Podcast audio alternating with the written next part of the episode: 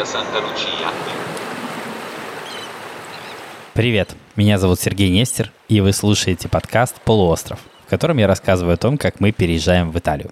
Недавно мой сосед и по совместительству владелец газетного киоска позвал меня попить кофе. И это не такое уж и незначительное событие, чтобы вы понимали. Потому что я живу в Умбрии, а Умбры достаточно закрыты. Они живут в своих вот таких маленьких ячейках и особо никого внутрь не пускают. В какой-то мере, кстати, это даже характерно и для всех итальянцев в принципе, хотя звучит странно, да ладно, итальянцы максимально открыты и все такое. Да, они максимально открыты, но не до конца. То есть сам процесс вот этой социализации на месте, он не такой и простой, как могло бы показаться. Не так все просто. И то, что кто-то зовет тебя попить кофе с утра, это значит много, поверьте. Это значит, что тебя принимают. И это важно. Это очень важно. Вообще с соседями здесь дела обстоят достаточно оригинально. Интересно как минимум. Ну, смотрите, я уже как-то рассказывал о том, что живу в большой холодной квартире. В холодное время года она холодная, в летнее она прекрасная. И она 92 квадратных метра. Но на самом деле она не 92 квадратных метра, она намного больше. Это квартира, которую хозяйка квартиры Карла разделила на две. И вот я живу в той части, которая больше, а есть еще часть, которая меньше, в которой живут ребята Стас и Тася. Именно благодаря которым я эту квартиру и нашел. Ребята, спасибо еще раз. Привет. Вот вам еще привет в подкасте не передавал. Вот теперь передаю. Привет, привет. Удивительным образом э, нас вот эти две части квартиры связывает дверь, которая почему-то закрывается только с моей стороны, а у ребят с той стороны стоит шкаф. И когда ребята заходят в гости, они заходят через шкаф. Буквально, то есть к нам в квартиру приходят люди из шкафа. Вот если уж вот эту ситуацию разобрать по деталям, действительно так и есть. К нам приходят люди из шкафа, и не иначе, по-другому не скажешь. Под моей квартирой находится центр мусульманской культуры. Как я об этом узнал? А узнал я об этом таким образом. Мне позвонили в дверь и сказали, что мы кого-то заливаем. И заливаем мы, разумеется, центр мусульманской культуры. Причем, что смешно, что заливаем мы, наверное, по-прежнему, потому что я не, понимаю, что произошло. Ну, вроде воды нигде нет, но никто ничего не исправлял, а жалобы прекратились. Ну, не знаю. Ну, вот ситуация такая. Не знаю, как так вышло, но, в общем, как-то так. Напротив, прямо у нас такая узкая улочка и окна в окнах. Ну, вот как окна в окнах, хорошо сказал. Окна напротив окон, наверное, лучше сказать так. И это достаточно маленькое расстояние, ну, метра 4-5, наверное. И напротив нас живет кто-то, кого мы никогда не видели, потому что мы видели только людей, которые там убирают. Явно это не хозяева, это кто-то, кто прибирался там. Один раз я видел какую-то пожилую сеньору, возможно, она хозяйка, но уверенности в этом нет. И там очень такой богемный интерьер, я бы назвал его так. Там такие ангелы в натуральную величину. И вот все такое, какие-то балдахины и прочие штуки. В общем, очень аутентично выглядящая квартира. И поскольку окна вот прямо напротив, не смотреть туда, ну, невозможно, потому что у тебя открыто окно, и оно упирается в другое окно. И интерьер там, я хочу вам сказать, очень-очень аутентичный. Но вернемся, окей, вернемся к самому началу. Начнем с первого соседа. Сосед, который позвал мне кофе, его зовут Рикардо. Он владеет газетным киоском, который находится прямо под моим балконом. Причем прямо под моим, это означает, что когда я один раз поливал цветы, я случайно полил все, что Рикардо там выставил. Долго извинялся, но благо разрулилось. Ну, он просто вытаскивает газеты и журналы наружу, чтобы их было видно. И так получилось, что я что-то перелил немножко, и потекло все на газеты журналы. Был такой казус случился. Но ничего. Но суть в том, что он такой интересный. Он, во-первых, продает кроме газет, журналов всякие мелочи вроде магнитиков, каких-то игрушек, автобусных билетиков, ну и вот все такое. И там есть зонтики. И вот, как только собирается дождь, или хотя бы что-то намекает на то, что он будет собираться даже так, когда ничего еще не капало, Рикардо начинает орать «Омбрелли!» ну, то есть зонтики, пытаясь их таким образом продать, и, видимо, очень даже успешно, потому что делает он это каждый раз. И теперь мне не нужно смотреть прогноз погоды. Я просто слышу, как Рикардо орет «Омбрелли», и я понимаю, что или уже дождь, или будет дождь, или очень похоже, что он будет. Вот примерно такие опции имеются.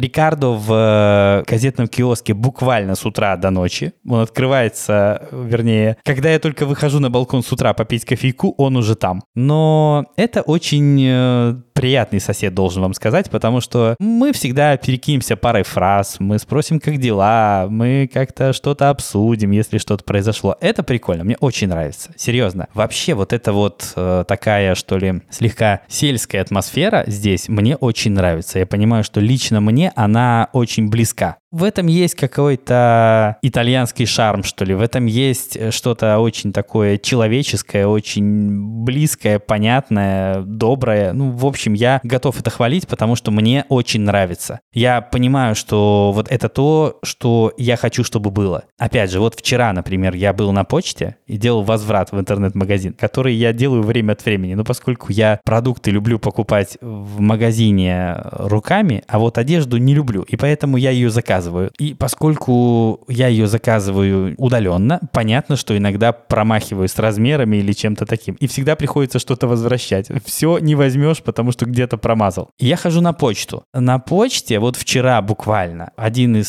сотрудников почтовых или как почтальонов, он не почтальон, но тот, кто сидит и принимает посылки. И вот вчера он мне показывал фотки в телефоне. Буквально.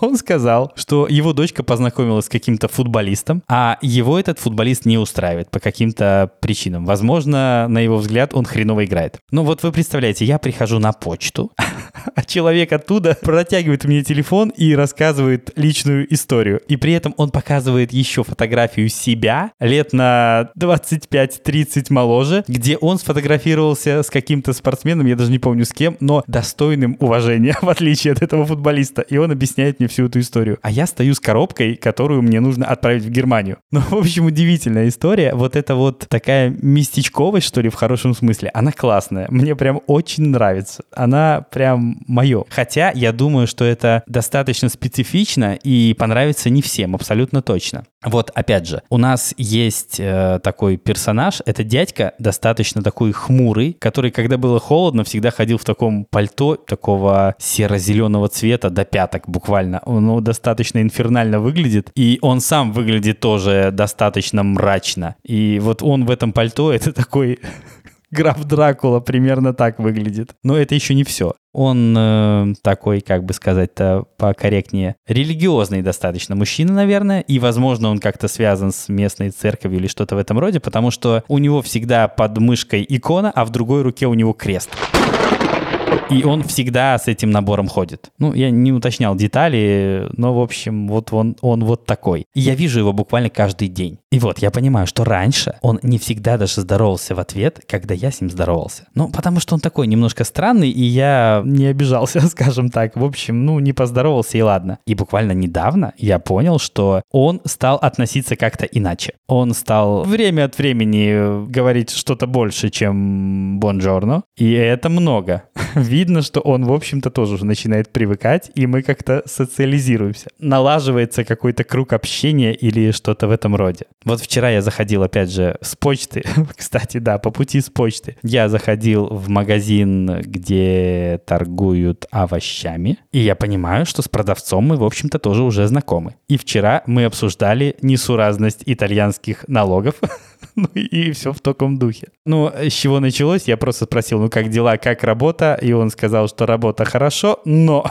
И после этого мы стали обсуждать налоги и все, что с этим связано. И мне нравится, еще раз повторяю, да, уже повторил, наверное, раз сто, но мне правда очень нравится. Я считаю, что это очень хорошая история. Я понимаю, что живу в каком-то обществе, которое знаю и которое знает меня. Мне очень приятно. Дальше хуже. Внизу, как я говорил, прямо подо мной находится центр мусульманской культуры, а чуть дальше находится кебаб, который я уже как-то ругал в одном из эпизодов подкаста. Не помню в каком, но пофигу поругаю еще раз. С ними проблема какая? С тем, что они работают до трех ночи. А иногда бывало даже и на часок попозже. Это неудобно. Неудобно в том отношении, что, во-первых, оттуда орет музыка. Во-вторых, когда все в городе закрыто, люди, знающие, приходят к ним, но понимая, что все, кроме них, закрыто. Но и приходят они уже в таком, знаете ли, веселом состоянии, и непонятно уже, что мешает больше, музыка или те люди, которые пришли. Поэтому назвать их хорошими соседями, ну, не получается. Не очень хорошие соседи, а скорее даже хреновые. И в связи с тем, опять же, я понимаю, что рано или поздно эту историю придется как-то решать, и я на всякий случай не начинаю с ними здороваться. Ну, потому что я не хочу с ними подружиться, чтобы потом с ними ругаться. Вот это принципиальная позиция. Я пытаюсь с ними не здороваться для того, чтобы не наладить какие-то отношения, которые надо будет потом как-то менять в плохую сторону, а менять, судя по всему, придется.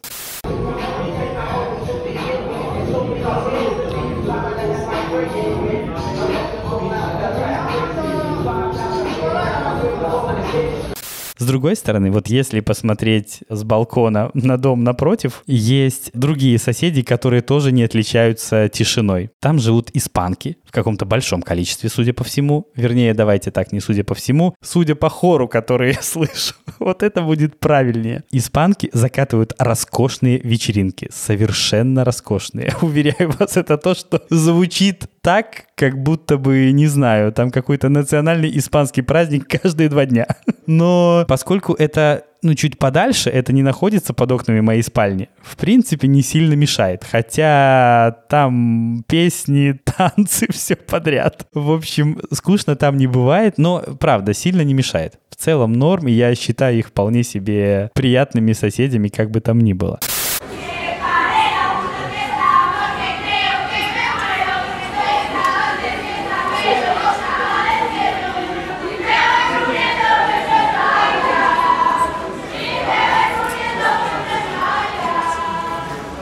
А, прямо подо мной, кстати, находится индийский магазин, откуда время от времени играет индийская музыка. Вот такая настоящая, как из индийских фильмов, которую сложно спутать с какой-то другой, абсолютно точно индийская.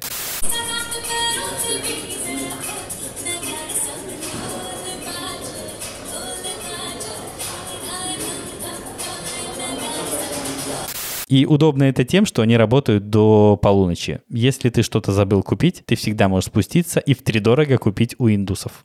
В три дорого, потому что стоит, как правило, все раза в два, наверное, дороже, чем должно стоить. Но в целом это плата за то, что так близко. Еще из таких интересных персонажей у нас здесь есть некто, кто похож на йога. Йог, говорят, наверное. Ну, короче, это такой мужик с волосами в странной то ли платке, то ли такой повязке, не знаю даже, как это назвать. Но вот те, кто хоть раз был в Перудже, наверняка его видели. Он курсирует по всему городу с книжкой, которую продает, а по вечерам он устраивает сеансы таких групповых танцев, которые выглядят очень странно, прямо в городском парке. Ну, не знаю, я не разбираюсь в йоге или в чем-то подобном, но выглядит это очень странно, очень. Ну, ничего. Если им нравится, прекрасно. Он, в общем-то, никому не мешает, кроме того, что пытается постоянно впарить эти книжки, и это иногда напрягает. Но ничего, в целом терпимо. А еще есть мужик, который постоянно стреляет сигареты. Причем я каждый раз говорю ему, что я не курю. Но каждый раз, когда он меня видит, он спрашивает у меня закурить. Не только у меня, он у всех спрашивает. Это прямо профессиональный абсолютно гражданин, который делает это все время. Он все время стреляет сигареты. Всегда. Это даже мило. Но я говорю ему каждый раз, что я не курю, тем не менее, когда вижу его снова, он снова спрашивает. Не запоминает, наверное. А, еще, кстати, я познакомился здесь с э, продавщицей шляп. Ну, я люблю шляпы, ну, соломенные шляпы, такие как, чтобы солнце не пекло. Но не только солнце, ладно, справедливости ради, я ношу их и вечером. В общем, продавщица шляп оказалась крайне милой женщиной. И мы с ней очень долго болтали обо всем. Теперь время от времени захожу к ней в магазин, причем захожу я вроде бы как с предлогом. Суть в том, что я купил уже у нее очень удачную шляпу, Да-да, очень удачно. Но поскольку я стал ездить на море, я понимаю, что она э, резко выходит из строя. Ну, вернее, песок, вода, вот это все на нее влияет негативным образом, и скоро она будет уже так непригодно выглядеть. И я подумал, окей, ну, надо, наверное, купить тогда вторую, и одну я буду носить в приличных местах, а в другой буду ходить на море. Ну, вот план был примерно такой, но проблема в том, что эти шляпы кончились, Теперь их вроде бы как должны довести. И я время от времени захожу спросить, не довезли ли. ну и каждый раз мы общаемся на какие-то отвлеченные от шляп темы, совершенно разные. Причем я прихожу не то, что каждый день, ну, ну что там, ну что. Нет, она говорит, ну зайди там через неделю. Но я примерно до ней там через 10 сойду. Понятно, что шляпа опять не приехала, и мы опять с ней о чем-то разговариваем. Но это очень мило. Я люблю к ней заходить, потому что милая женщина со шляпами. Мне нравится. И там, кстати, не очень далеко есть мое любимое кафе, где работают две смены. Первую смену работают крайне приятные люди, во вторую, ну, не буду говорить, что плохие, нет, но нейтральные, которые не вызывают особых приятных ощущений, а вот те, которые работают с утра, прямо очаровательны совершенно. И там очень классно завтракать. Вот ты понимаешь, что ты приходишь, тебе рады, тебе наливают кофе с удовольствием, и это прям здорово. Поэтому я очень люблю с утра прийти к ним именно из-за того, кто там работает. Мне очень важны эти люди, потому что я понимаю, что вот это важно. Еще есть соседи, которых я никак не ожидал от слова совсем. Рассказываю.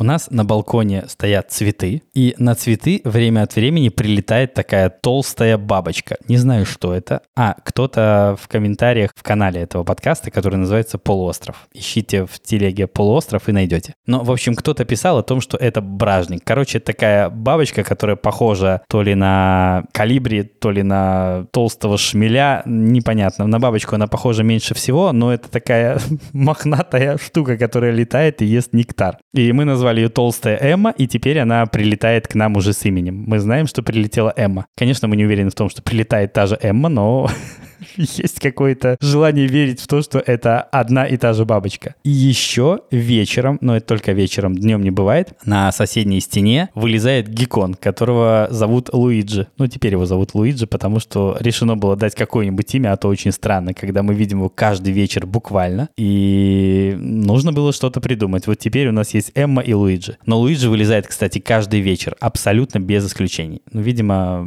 летом так устроено. Там такая лампа на стене, и он под ней всегда. Не знаю, с чем это связано. Возможно, он там ловит каких-нибудь комаров или что-то в этом роде. Но это каждый вечер, буквально каждый, вообще без исключения. Если вечером выйти и не увидеть Луиджи, наверное, что-то случилось. Вот примерно так. И с балконом, кстати, есть отдельная история. Балкон оказался вообще мощнейшим таким инструментом социализации. Когда я эту квартиру сразу снимал, там был просто балкон без ничего. Ну, условно, пол и ограждение металлические. Но хотелось иметь нормальный итальянский балкон, и мы его так здорово облагородили. Добавили туда цветов разных, там лампочек, всего-всего. Ну, такое, чтобы было в кайф сидеть вечером на балконе и что-то попить или съесть. Или просто посидеть. Но я лучше бы что-то попил или съел. И вот, поскольку этот балкон постоянно обрастал какими-то цветами, лампочками и так далее, люди стали обращать на него внимание. Мы поняли, что балкон фотографировать люди стали сильно чаще. Соседи соседних окон машут рукой и говорят комплименты, что означает, что вы делаете все правильно. Потом тот дядька, который приезжает за мусором, он регулярно хвалит наш балкон, и мы теперь стали с ним общаться на какие-то более отвлеченные темы. Ну, как дела и вот это вот все. Хотя предметом вот этого сближения был как раз-таки балкон. Но это еще не все. В один из дней я получил сообщение от хозяйки квартиры о том, что поскольку наша улица часто говорит о вашем балконе, организатор конкурса лучшего балкона Перуджи попросила меня, чтобы вы в этом конкурсе поучаствовали. Буквально. И это было удивительно. Серьезно, это был какой-то вау, да ну, не может быть. Это просто какая-то, понимаете, приезжая откуда-то в Италию, участвовать среди итальянцев в конкурсе на лучший балкон,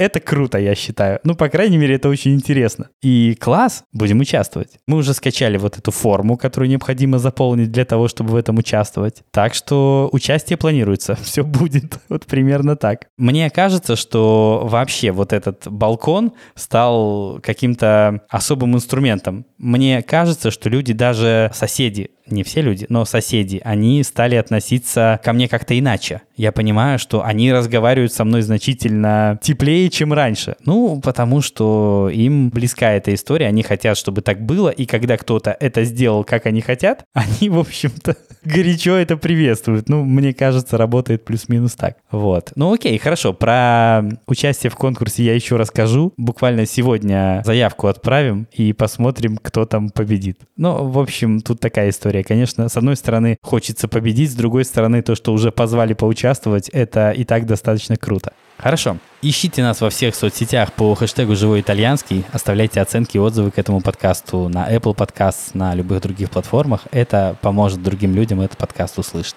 А на сегодня все. А престо.